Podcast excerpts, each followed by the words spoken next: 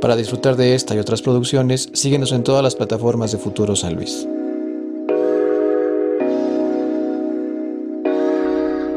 ¿Cómo están, carnales?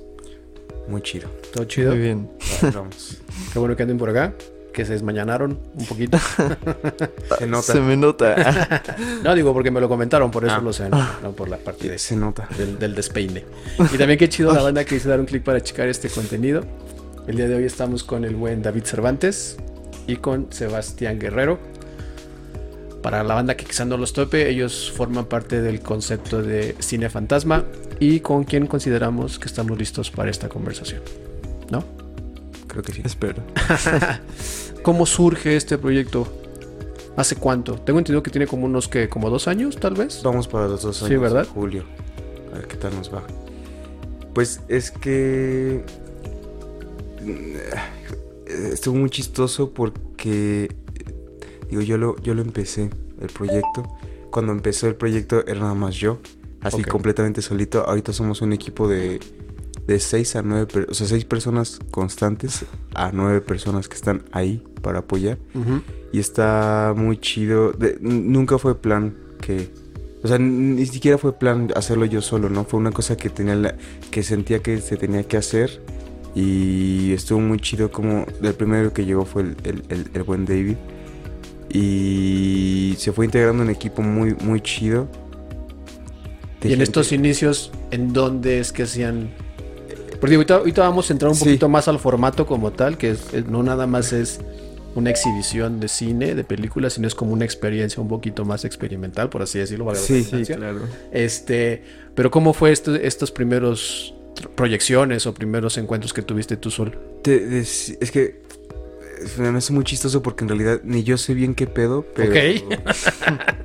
Al principio era muy importante, o sea, yo lo que sabía es que quería pasar pelis que normalmente es un poco como complicado por una cuestión de eh, distribución. Ok, no tan comerciales. Sí, es, es- es decir, es, ay, perdón, ese cine luego es medio complicado de, de acceder a él en, una, en, en un contexto donde, pues, si no, para empezar, si ni siquiera topas como la, la, pro- la propuesta, no, no- no es, no es tan fácil que te llegue.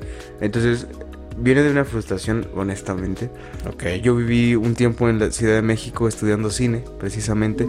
Estuve dos años estudiando por allá.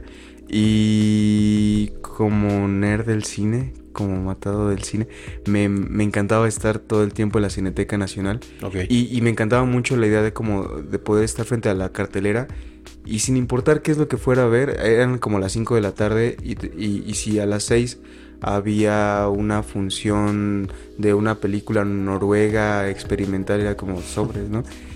Y regresando acá, no es como que me diera cuenta que, o sea, evidentemente sabemos que en San Luis y en, es decir, en provincia, hay, digamos, un rezago, una, una, hay una centralización de, de- de- de la cuestión cultural. Sabemos que con mucha más facilidad llega a la ciudad. De hecho, estaba viendo un, un cuestionamiento muy interesante ahora. No sé si saben que, si, si oyeron lo de la cineteca en donde era en Los Pinos. Ajá, donde vivía el presidente antes. Sí, pensaba como, bueno, como si esta ciudad necesitara otra cineteca así de.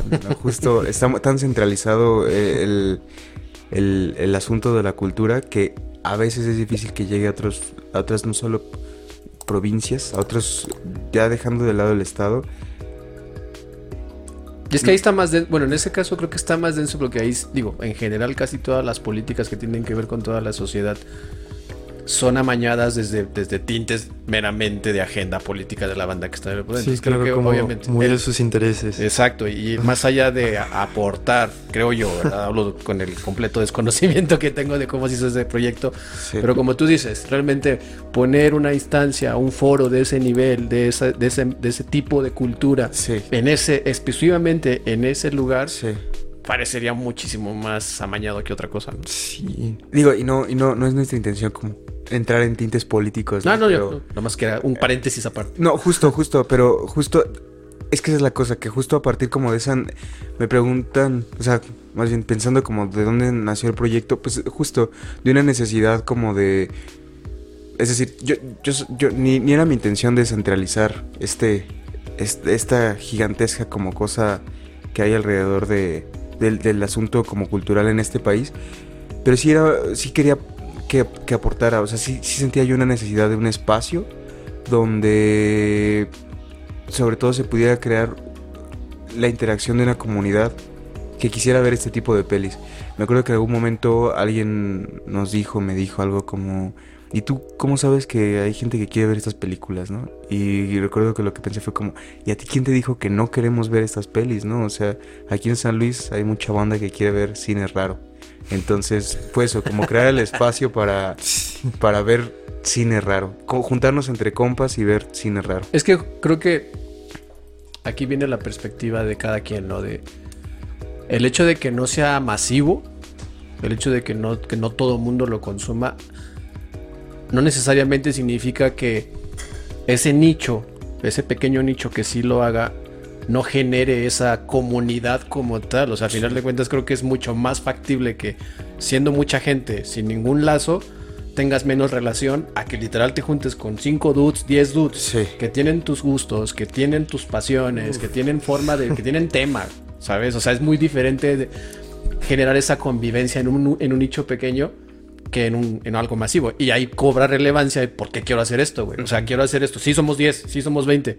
Pero justamente esos 20 pues nos la pasamos de, de huevos, hacemos, hacemos convivencia, generamos nuevas formas, que de hecho es a lo que quería llegar, porque al final de cuentas, como lo dije, lo dije hace un rato, no nada más, por lo que entiendo, no nada más es exhibición de películas, también se empieza a hacer un formato donde se empiezan a generar ya incluso interacciones con otros elementos, puede ser música, pueden ser visuales, que, que también hacen la experiencia diferente, ¿no? No sé si quieras hablar como de, de la importancia de la interacción y de generar justo la Pues, conversatorio después de las pelis. es, es que justo, bueno, o sea, después de cada proyección hacemos un conversatorio. Oye, está muy chido porque eh, no, no es como que tengas que ser crítico de Exacto. cine para, o sea, no te tiene que incluso gustar el cine, solo tienes que expresar tu opinión y decir si te gustó o no te gustó, o por qué just- sí o por qué no. ¿no? Perdón, perdón. Es que nada más como paréntesis así súper- Es justo como, es eso, cinco dudes comentando la peli que acaban de ver. Acabamos de ver una peli,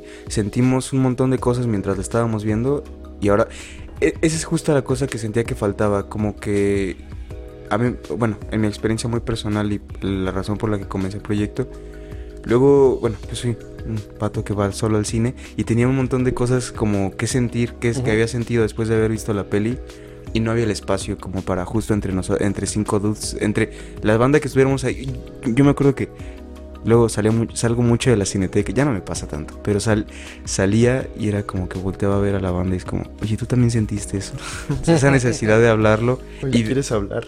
David ahorita se encarga de los conversatorios, es como el que está más al... al, al- al Pues ahí pendiente. entender es, Sí. a final de cuentas es arte, y el arte te genera algo. Puede ser positivo, Sí. puede ser negativo, ¿no? Sí, y el hecho de tener un espacio donde puedas tú interactuar, pues obviamente tiene relevancia. Y, y está muy chido porque justamente han habido conversatorios de 10 minutos hasta 50 minutos, que creo que fue, fue el más largo. Hubo una película que se llama Huevo de Ángel, que yo, yo no vi, pero como que es muy, es un anime muy experimental. No, no sé, no, no entendí, pero eh, fueron como 20 personas a ver la película y cada una dio su teoría de qué significaba el huevo Ah, en, en la- en la película, ¿no? Entonces está, está muy chido porque ves toda esta participación de gente que no se topa, pero es como, ah, claro, yo también sentí esto, o yo, yo también, yo también me conmoví con esto, o me identifiqué con esto. Es- está muy chido y siento que ta- también lo veo muy, muy lindo desde un contacto con, con la comunidad que estás creando, ¿no? Porque sales de Cinépolis y es, es eso, como que solo termina la película y ya te corren. Pero aquí, pues, termina la película, prendemos las luces, ponemos música y como que entre que estamos tomando chela o estamos comiendo, estamos cotorreando y pues nos la pasamos muy, muy chido. A huevo. Oye, bueno, esto ya es tú formando parte dentro del proyecto. Pero Ajá. ¿cómo llegaste? Ay, ¿Cómo fue que te atrajo acá la visión de, de este valedor? Eh, conocí a Sebastián por mi hermana, Ok. porque estaban estudiando arte contemporáneo. Y pues como que lo veía a veces. O sea, Pero no que- topabas el proyecto. O sea, lo conocías a él. Aja. Ok. Sí, todavía no existía el proyecto, ¿no? Hasta No, fue como, en 2021. no sé. Chile no sé desde hace cuánto lo topo.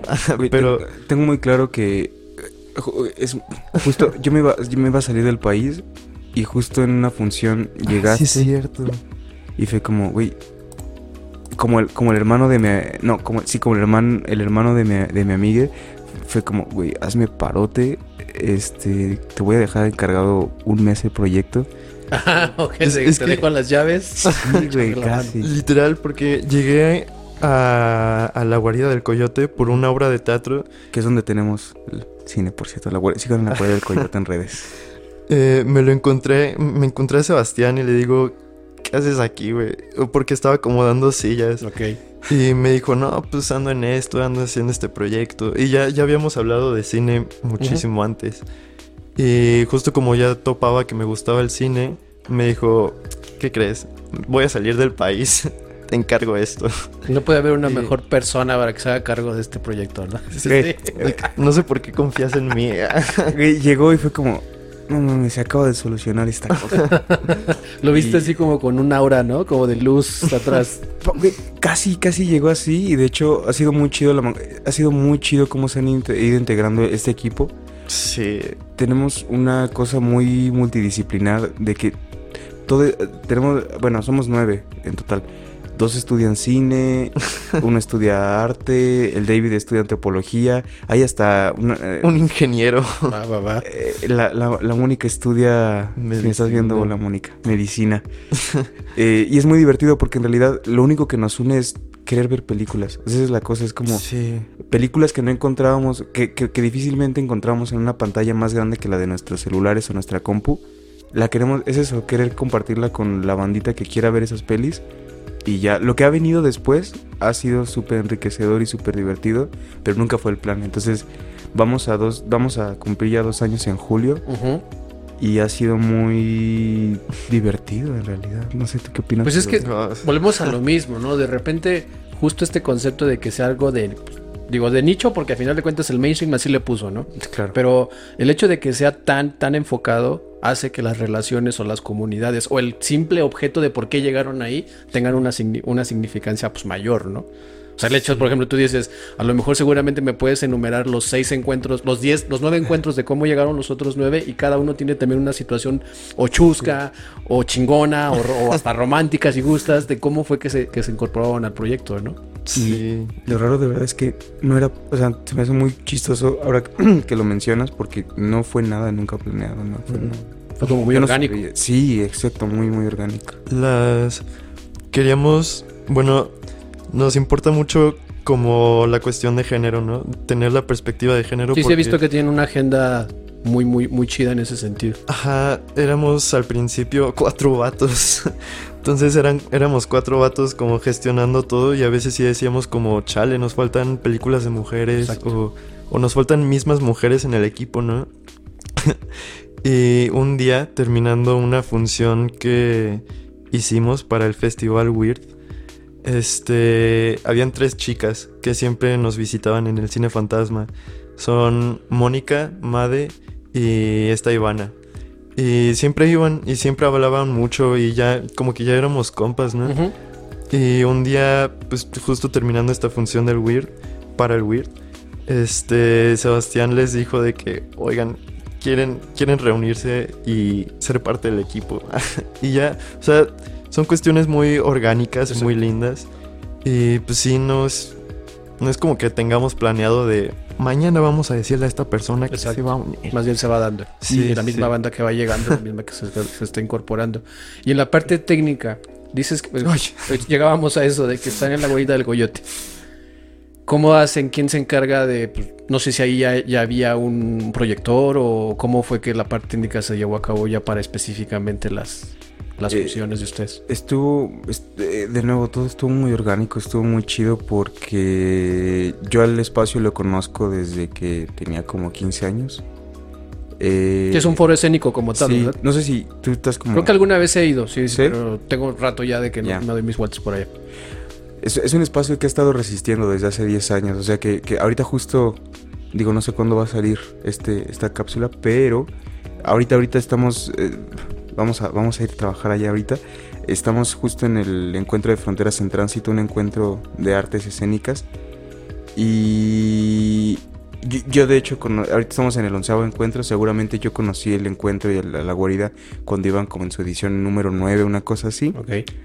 Y, y es un espacio que es ha sido muy cercano para mí, digo, incluso en mi formación como artística. Yo llegué porque eh, yo era amigo del, hijo de los dueños, este, el Tristán. Y ahora trabajo ahí, ¿no? O sea, el Tristán eh, anda en la Ciudad de México trabajando este, en sus cosas y, y, esa como apertura, sentir que la guarida del coyote es una casa como para cualquiera que quiera proponer, que cualquiera que quiere- quisiera proponer un proyecto fue lo que lo que incentivó la, la posibilidad de, de que existiera el proyecto como tal. Entonces fue eso. Yo acercándome diciéndoles, oigan, tengo este proyecto. Entonces estaría chido si si les late, ¿no? Y fue muy, fue de nuevo muy orgánico y muy chido como la respuesta de la maestra Alejandra y el maestro Arturo fue como bienvenido al proyecto, ¿no? Y no hemos parado, o sea, de- desde entonces, desde que empezamos en julio del 2021, hemos proyectado una peli sin falta cada domingo. Es cada domingo la función, Sí. va. Sí. Y hablando como un poco de las cuestiones técnicas, lo chido es que, y del orgánico, de nuevo, eh, después de dos años vamos a abrir una sala, otra sala nueva en la Pulquería La Morada. Ok. Eh, no sé si esa también la conocen, pero Pulquería La Morada. ¿Dónde está esta? Sobre, Álvaro Obregón. sobre Obregón, En el centro. entras por un refri. Ok. va, va, va. Eh, entonces eso, ha ido creciendo y ahí va, ahí vamos. Ahora vamos a estar los jueves en la Pulquería La Morada y los domingos en la guarida del Coyote. Va, que va. Y la parte de la curaduría, Uf. ¿quién se avienta? Pues, creo que es una cuestión entre todo el equipo. Entre los nueve van Ajá. decidiendo. O sea, literal es como quiero quiero que vean esta película Ok. y ya alguien se encarga de como programarla en una fecha y ya. Pero sí, luego también, por ejemplo, esta cuestión, eh, esta cosa que te contaba de, de género, eh, cada noviembre y ¿cuándo es Día de la Mujer? El 8 de marzo. Ah, en marzo. Cada noviembre y marzo eh, se avientan ciclos feministas, las, las chicas de ahí. Y sí, es. O sea, si tienes que proponer algo, pues lo hacemos, ¿no? Y justamente hace. Y hay la confianza para que literal que llegue un- uno de los nueve y diga, chequense esto, Ajá. va. O sea, no, vamos. Es lo chido de que se tienen esa, esa cercanía y esa comunidad que saben que una recomendación tiene el por qué llegó a esa recomendación y que tiene la pena conocerla. ¿no? Sí, o sea, sí confiamos mucho en la mirada, pero justamente hace poco eh, Sebastián y yo ya implementamos como un una eh, curaduría autoral. Una O sea, herramienta. tenemos como ya especificaciones más claras. Va, va, va. Eh, no sé si quieras hablar de eso. Pues no Sí, pues se lo van, me olvidaron. formato, ¿no? O sea, le van- lo, van, lo van haciendo más, más engrane para Sobre que todo, eh, y hablando como de una cuestión curatorial, es muy interesante porque tiene que ver con... Y que de nuevo tiene que ver con una cosa donde yo me di cuenta de lo que estaba pasando como respuesta a nivel comunidad de, de ese nicho. Entonces, eh, sentir como una especie de responsabilidad de repente fue como... Fue, fue, el pre- fue, el, fue el precursor de esta herramienta y fue como, bueno, si la banda viene a ver las películas que ponemos, pues seamos muy conscientes de que justo, ¿no? Eh, Y, y nos sirve sobre todo para, pues, identificar, ok, de estas tantas películas, ¿cuántas fueron dirigidas como por un vato? Este, ¿Cuántas hablan de este tema? ¿De dónde, de qué región son estas películas? Sí. También de qué año. Eh, sí, una cuestión como de, de contexto histórico es también bastante interesante. Y pues eso, o sea, nada más como seguir aportándole algo a la discusión. A huevo. Eso es lo que... Sobre Y es algo que yo comentaba regularmente, digo, les comentaba ahorita antes de empezar la grabación. Acá ha venido banda que regularmente tiene que ver con agenda cultural, agenda creativa o, o de plataformas de difusión. Y, y- y hablábamos justo sobre que esta parte de lo indie no está peleado con lo, con lo profesional. O sea, no porque sea indie o porque sea algo mainstream, no quiere decir que no, no esté bien hecho, que no tenga bases, que no tenga alineamientos. Y como tú dices, que no respete a la audiencia a la que le está llegando. Porque Sí. también el hecho de que tú digas, puta, se me olvidó la película del domingo de mañana. O sea, a final de cuentas ya hay banda que está apuntando en su agenda, oye, está esta onda. O sea, ya, ya hay banda que le toma relevancia a lo que haces, ¿no? Y justo en esa parte también de, de- del consumo. Hace, ¿qué será? No, ya tiene meses que vino el profe Rubén Gaitán, no sé si lo topen, Ah, claro, claro, claro. platicaba con él y le hice esta pregunta que les voy a hacer a ustedes. El hecho de que uno tenga esta, esta cinefilia, esta pasión por consumir cine, está, él me lo dijo, como toda pasión puede ser positiva o negativa, si la llevas al extremo de cualquiera de los dos, no sé lo que les quiero preguntar. Ustedes hablan, tienen un foro, tienen una propuesta que va sobre un cine in- independiente, un cine raro, como dijiste en la- al inicio de la, de la- de la entrevista, Disidente. y no con- ajá, y no consumen cine comercial o, o ya, no- ya no ya no lo ya no lo Sí. ya no lo, lo disfrutan ya lo, lo- lo dejan fuera de su agenda o les da apertura para decir pues consumo todo y nada más me quedo con lo que me late Sí, pues bueno, creo que puedo hablar como por todo el equipo. O sea, consumimos todo tipo de cine, pero es justo como que hay ciertas películas que, que en verdad te hablan de algo, ¿no? O sea, no, n- ah, no, ni siquiera voy a decir esa película. ¿por qué no? Dilo. bueno, los Avengers. Tenía, tenía que decir. pero justo pecho, hay, señor hay, Pozo. Lo dijo. Hay, hay películas que no te proponen nada. O sea, te proponen tal vez una estética o una historia. meramente visual Pero justo hay, hay, hay muchas películas comerciales que me gustan mucho, ¿no? Ah, me encanta la, la chica con el dragón tatuado de David Fincher, la, la versión gringa. Y es justo eso, hay, hay ciertas películas que, que dependiendo de su, su presupuesto, de su país, de su año, te quieren decir más cosas que otras, ¿no?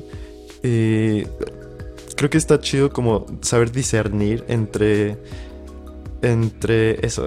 entre lo que te aporta y lo que no Ajá. y no por eso quiere decir que digas que lo demás es pura basura. A final de cuentas, nomás Sí, no lo consumes y ya, o, o lo consumes menos. Que creo que es importante también. Me gusta ponerlo sobre la mesa o, o ponerlo sobre el tema para que la gente lo escuche. Justamente por eso, que creo que hay una, una, un estigma sobre la banda que consume lo, lo indie o lo, o lo, lo que no es tan comercial que dicen, ah, es que tú nada más, tú nada más Ajá. consumes eso, ¿no? O sea, como que se pone un estereotipo de que es pues, como si la, la banda que consume lo que no todo el mundo consume se cierra. Ah, y creo que no va por ahí la idea. O sea, a final de cuentas nada más haces una buena diserción de que, que te late y que consumes. Sí, y ya claro. está. A, a mí me parece muy curioso porque siento que tiene, personalmente tiene que ver con una cuestión de tiempo. No es que, de- justo, no es como que le pueda cerrar la puerta a cualquier tipo de cine. Al final de todo el cine me parece que es como, por sobre todas las cosas, una experiencia. Incluso una experiencia somática. Es el, tiene que ver con el tiempo. O sea, en la actualidad yo tengo muy poco tiempo para consumir cine. Eh, Entonces, justo a veces relego mucho como la curaduría. a- a- a- hay una- es decir, como en este, en este equipo que conformamos, hay una persona que está viendo, supervisando. Pero por una cuestión de tiempo, bueno, no sé si les pasa a ustedes, pero hay muy poco tiempo como en realidad para, para, para aplastarse uno y ver una película en como lo requiere. No me gusta ver películas en la computadora, ¿no? No, Entonces, yo también, yo soy muy de gran formato, o sea, sí, digo, no el cine, pero mínimo, si voy a ver una película, sí tiene que ser una pantalla amplia. Porque de nuevo es una experiencia, ¿no? Entonces esa cosa como de, de, de- de acercarse desde ahí a la experiencia eh, y es una cosa que luego ya no tengo mucho tiempo, pero justo como, como decías, se- se- ahí hay, hay como una, mm, ¿cómo lo diría? Como una especie como... ah, se, se- se cree esto de la gente que ve como este cine, vamos a decir, mamador. Ajá. Estos mamadores de cine. Oye, es lo mismo al revés, ¿no? Es, es justo, lo- hay, hay gente, que, podríamos decir que hay, que podemos decir que se dice lo mismo de la gente que solo ve cine de Avengers, por ejemplo, si quieres. Y la cosa, Y esa fue de tu ay, ay, perdón. tú lo dijiste, tú lo dijiste. Pero, pero esa es la cosa, que más allá de si es cine de Avengers o cine de movie o... Ay, ya dije. Ya dijiste marcas, ¿no? Ya, eh, eh, más, perdón, más allá de eso es, es esa, esa es la cosa que No era mi intención cuando comenzó este proyecto, pero es una cosa muy chida que, ha, que, ha ido, que se ha ido gestando. Hay todo tipo de públicos. O sea, en, este, este estado, en el estado de Perrito, y en este país, en esta región, y seguramente en todo. Es que es la cosa, esa es la cosa con el arte en general, que acerca a un chingo de públicos que sin importar de dónde, qué formación tienen, de dónde vienen, cómo ven, cuál es la perspectiva que tienen sobre la vida, esa es la cosa con el arte, que no es difícil conectar con una Exacto. cosa que te está, que te está hablando. Sí, que muchas veces ni decides. O sea, no Ajá. decides qué te va a dar, ni decides güey. qué es lo que vas a sentir cuando empieces a ver algo. Y es muy divertido porque ahorita, ahora que lo mencionas, el el eslogan de Cine Fantasma es atrever a verlo. De huevo. Eh, en, la, en esta creencia de que para ver fantasmas hay que creer en ellos, un segundo paso sería como in- interiorizar, ese, de ese- interiorizar ese, pro- ese proceso. Y una vez que lo que crees en, en fantasmas sería atrever a verlos. Entonces, es, una, es, es la cosa con este cine, ¿no? Es, es una cosa que tiene que ver con un cine oculto, un cine escondido, un cine invisibilizado, un cine fantasma. Y hay que atrever a verlo, está Qué dispuesto a chingón. Fíjate, no tenía planeada la pregunta. Tenía la duda. No Ya. pensaba si te la iba a hacer o no sobre el nombre, pero me la acabas de responder. La verdad es que está bastante chingón el concepto. Si la banda, la si no uno los topan, quisieran conocer más, ver la agenda de cada domingo que tienen, ¿dónde los pueden seguir? Pues en Insta ten- solo tenemos Instagram. Ok. Este, estamos como cine-fantasma. Y pues ahí pueden ver. tenemos como en las historias destacadas también las fiestas que hacemos. Va. Porque también nos gusta el cotorreo. No solo. no Somos solo ver- divertidos. nos jugamos. Sí, Qué chingón. Entonces, cine-fantasma en Instagram. Y ahí sí. se pone también la, es, la función es cada domingo. ¿Hora es igual o cambia? A las En- seis. Ah, en Guarida del Coyote es cada domingo y en La Morada ya vamos a estar en. Para cuando vean esto ya vamos a estar los jueves en la morada. Sí, primeramente Dios. Va que va. Vamos a, vamos a abrir con un ciclo de pelis de... Yo, yo no le llamaría biopics, pero son documentales de, de grandes colabor músico, músiques, mu- músicos y músicas. Ay, sí, vayan. Está la cámara. ese- Si quieren un mensaje para la banda que, que los quieran vayan. invitar y para que puedan conocer. La neta es que vale la pena. Es una propuesta como, como bien lo dice aquí el buen Sebastián. El arte a final de cuentas está ahí para nada más es atreverse y consumirlo y, que- y dejar que, que generen en ustedes lo que sea que tengan que generar, ¿no? Qué chido que estuvieron por acá. ¿Cómo se sintieron? ¿Les gustó el espacio? Muchas gracias por Sí, invitarme. vale la pena la desmañanada. Chulo. Sí, gracias. La neta, qué chido que anden por acá. Y también qué chido ustedes que deciden dar un clic para checar este contenido. Sigan aquí a los buenos compas y a todo el crew que tiene, que tiene detrás el proyecto de Cine Fantasma. A nosotros también síganos como Futuro San Luis en prácticamente todas las plataformas, que es donde damos difusión a este y a muchos otros proyectos. La neta que vale la pena conocer. Muchas gracias por invitarnos. No, Muchas chido gracias. que están acá. También por confiar en, en nosotros. No, pues nosotros. para eso digo que yo también soy muy Avenger, no te preocupes. ay, ay, perdón. No, a mí también me late mucho el cine. O sea, al final de cuentas, digo, mi formación tiene que ver con la comunicación. Entonces, desde que estaba en la escuela también, Ya. hasta por teoría tuve que ver mucho. De hecho, por ejemplo, Star Wars a mí, yo no lo consumía hasta que entré a carrera, ¿sabes? O sea, Ah, yo, ¿sí? yo entré tarde a ese mundo. Pero Uh. justamente, pero justamente cuando entras y te das cuenta, puede parecer muy ñoño, quizá lo sea, para mucha banda. Pero hay, hay franquicias que van más allá de lo que realmente está hablando el guion. O sea, Claro. o sea, genera, es un, Sí. es, es un impacto cultural que incluso, pues, ahí está la prueba, está, está, está volviendo, tal vez no en el, en el tema de las, de las películas, sino más bien como en las series o en, los, Sí. en las series animadas que están haciendo, o incluso en los mismos cómics que se están escribiendo, o los libros que están haciendo. Y al final de cuentas es un mundo que muta, y es lo que me gusta bastante del cine, que al final de cuentas, como tú dices, a mí me mama una película, a mí me mama otra, pero eso no quiere decir que estemos en contra, y Exacto. pueden llegar a tener una buena discusión, que creo que es, es fundamental, ¿no? La parte Sí, del- del genera un montón de cosas. Pero bueno, Sí. qué chido que estuvieron por acá. Ah, nada más aprovecho yo Ah, para vamos- terminamos. El 29 de julio, entonces, eh, en cuatro semanas a partir de que salga esto, eh, tenemos la celebración de nuestro segundo aniversario. Viene el Palacio Infantil, de, no sé si conozcan el proyecto de Balgur, NIM, eh, Perfumes Robados, musicalizando un documental de Luis Buñuel. Eh, entonces estamos preparando un montón de cosas para que le caigan. Sí, Ahí sí. en el Instagram van a estar pues, Sí. subiendo información, ¿no? igual para que lo topen y lo chequen. Y pues bueno, creo que podríamos seguir, pero la neta es que la agenda aprieta. Y, y, pues bueno, sin nada más que decir, Muchas gracias. Bye.